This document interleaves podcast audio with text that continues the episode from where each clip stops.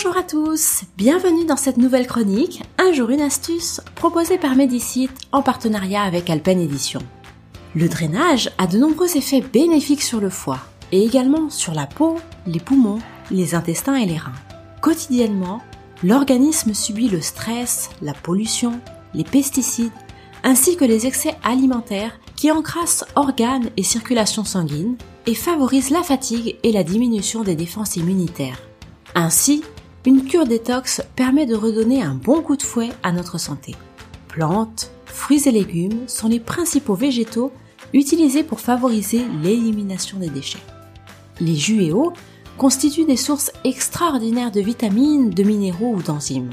Et à chaque saison, la nature nous offre ses bienfaits pour fortifier notre organisme. Aujourd'hui, je vous propose une recette de jus anti-fatigue. Il vous faudra 3 pommes, 2 oranges, un citron et 2 poignées de feuilles de laitue paumée. Sans les peler, coupez les pommes en morceaux avec les trognons. Pelez les oranges en conservant la peau blanche.